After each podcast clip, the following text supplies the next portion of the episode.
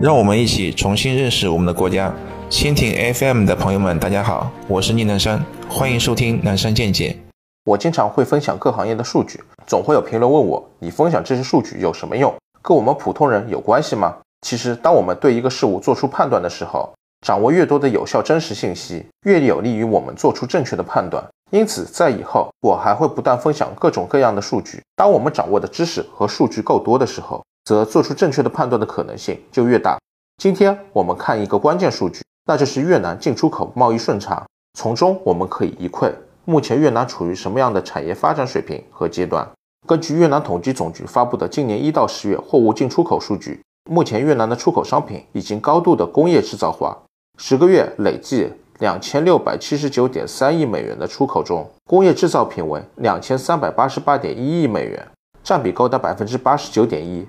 不过，值得注意的是，越南的农产品、水产品和林产品出口金额总计也有两百六十点九亿美元，显示越南是个食品出口大国。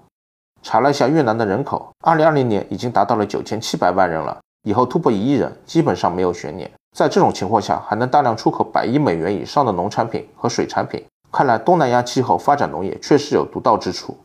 从出口对象国来看，美国是越南最大的出口市场，出口金额达到七百六十亿美元。其次是中国，出口额达到四百四十二亿美元，对欧盟出口额达到三百一十七亿美元，对东盟出口额达到二百三十亿美元，对韩国出口额达到一百七十九亿美元，对日本出口额达到一百六十一亿美元。从进口的部分来看，中国是越南最大的进口来源国，前十个月进口额达到八百九十四亿美元。其次是韩国，进口额四百五十五亿美元。从东盟进口额达三百三十亿美元，从日本进口额达到一百八十亿美元，增长百分之九；从欧盟进口额达到一百三十八亿美元，从美国进口额达到一百三十亿美元。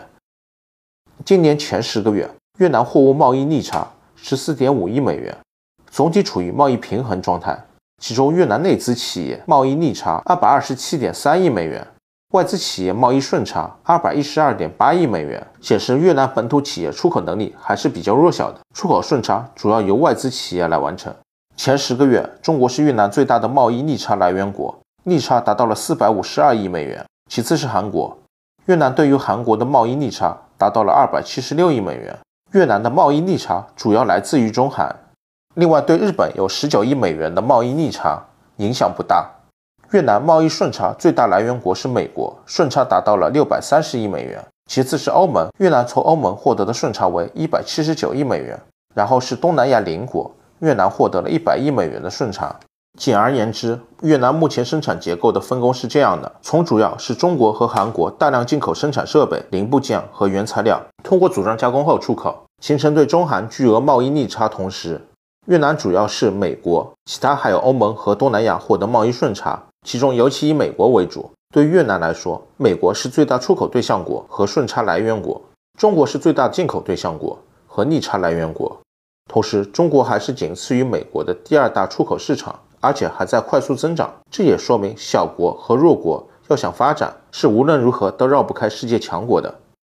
这里我想说一个我的想法和判断。越南这些年确实在一直快速发展，但是它的发展从目前来看，可以说是符合日本人提出来的验证模式。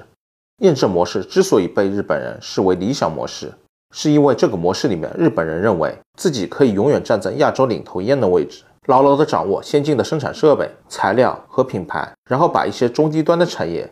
依次的转移给燕生和燕尾的国家去做，这样对领头雁国家也是有好处的，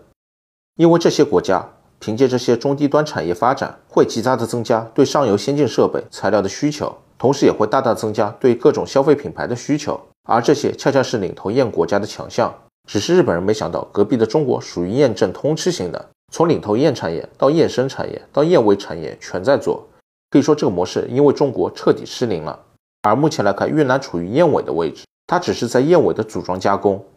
制鞋、服装、箱包这些劳动密集型产业。和中国产业产生了竞争关系，但是越南凭借着这些产业获得发展的同时，对上游的生产设备、先进材料、零部件也产生了巨大的需求。同时，不断富裕起来的越南人开始购买各种品牌产品，